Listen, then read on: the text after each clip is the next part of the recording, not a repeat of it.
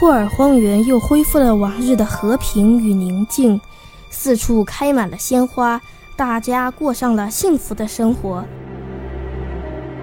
一天，晶莹的雪花落了下来，辽阔的荒原慢慢变白了。一只小甲虫匆匆爬进自己温暖的山洞，在洞口，小甲虫停下来，回头看了看，它总觉得天空中有一只眼睛，在静静的。注视着自己。